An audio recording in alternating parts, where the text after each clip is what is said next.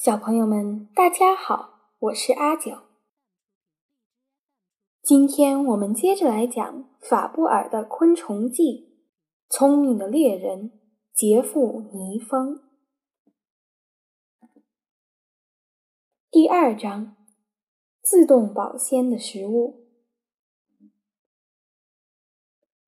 尽管象鼻虫重了一点，但阿布因为捉到了这么大的猎物。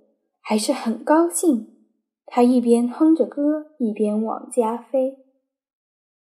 我是神奇的猎手风，再强壮的象鼻虫也不怕，就算穿了盔甲的也没用。我是可怕的猎手风，毒针一刺结束捕猎，让猎物动弹不得。我是聪明的猎手风。我知道应该攻击哪儿，闭着眼睛也能刺准。阿布兴高采烈地飞着，在不远处看到了他的朋友——捕食吉丁虫的杰夫尼峰。嗨，朋友，你好吗？啊，是阿布啊！捕食吉丁虫的杰夫尼峰也热情地向阿布打招呼。你怎么会在这里呢？你不是住在松树林里吗？是啊，因为前几天在这里看到吉丁虫，所以今天特地过来看看呢。捕食吉丁虫的杰夫尼峰抱着闪闪发光的吉丁虫说：“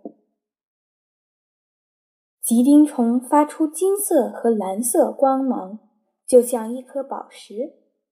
吉丁虫也像象鼻虫一样。”是神经集中在一处的昆虫，一旦胸部的神经被攻击，就会变得无法动弹。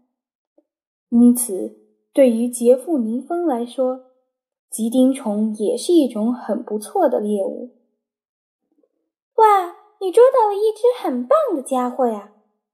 看着吃惊的阿布，捕捉吉丁虫的杰富尼峰微笑着说：“你的猎物也很不错呀。”看起来比你重两三倍呢，趁你还有力气，赶快搬回家吧。好啊，那咱们下次再见吧。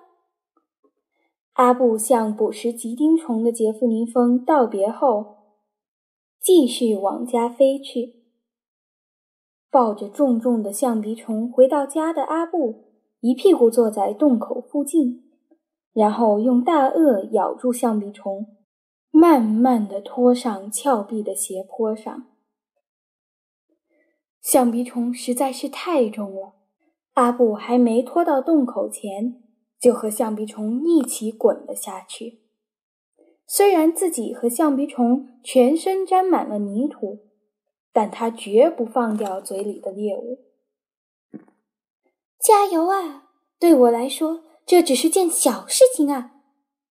阿布终于将象鼻虫拖了上来，用力推进了房间里。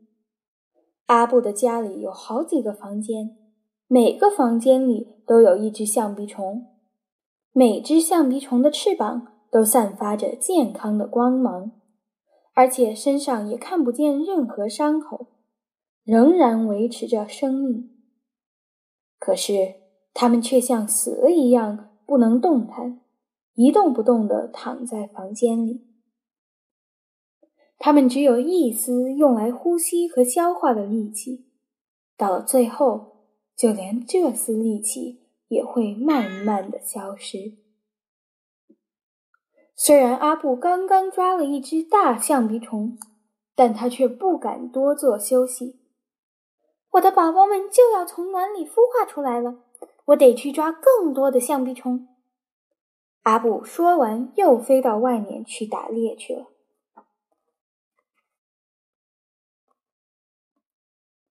阿布继续拼命寻找橡皮虫，那些家伙应该就躲在附近吧。阿布只顾着寻找橡皮虫，浑然不觉有人正盯着他看。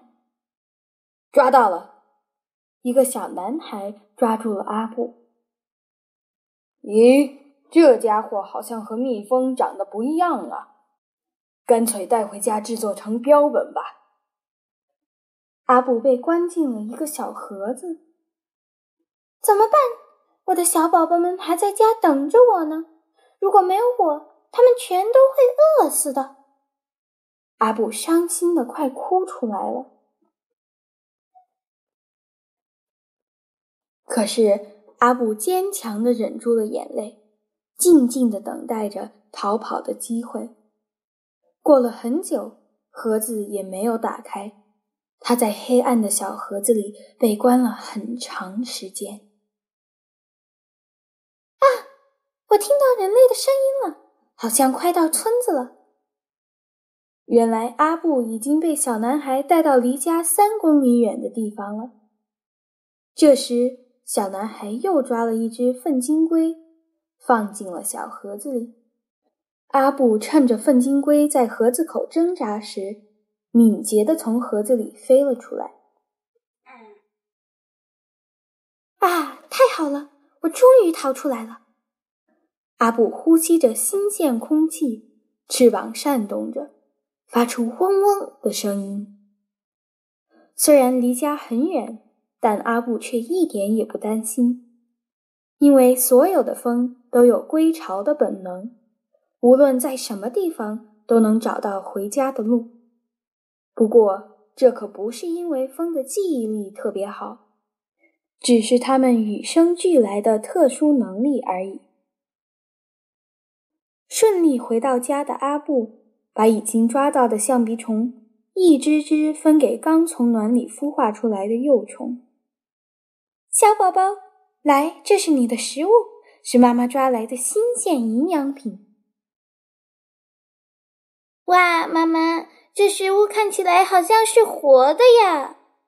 幼虫好奇的上下打量着象鼻虫。对呀，它的确是活的。在你们把它全部吃完之前，它既不会死掉，也不会腐烂。什么？它还活着？幼虫们吓得蠕动着身体。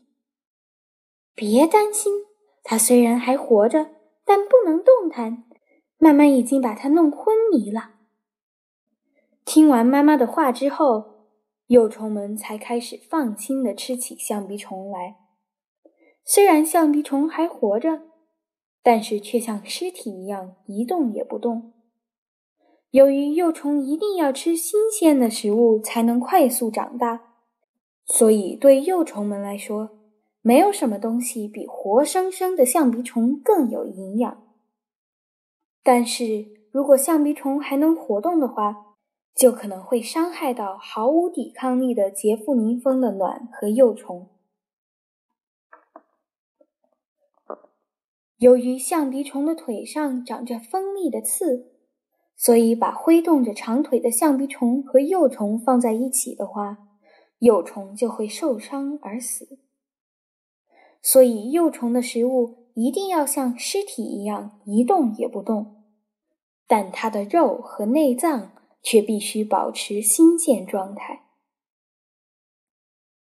妈妈，既然橡皮虫还活着，它为什么一动也不动呢？啊，那是因为妈妈给它打了毒针，在它的运动神经上打了一针，所以他的身体已经被麻痹了。幼虫们用尊敬的眼神看着妈妈。妈妈，你真了不起，真要感谢你，我们才能吃到如此新鲜美味的食物。阿布看着一天天长大的幼虫，感到很欣慰。等你们长大以后，也会像妈妈一样，成为捕猎高手。这可是我们与生俱来的特殊本领呢，妈妈，我很高兴自己是只杰夫尼蜂，神气的猎手，杰夫尼蜂。阿布的幼虫们吃着活生生的象鼻虫，在不久的将来也会成为像阿布一样的成年杰夫尼蜂。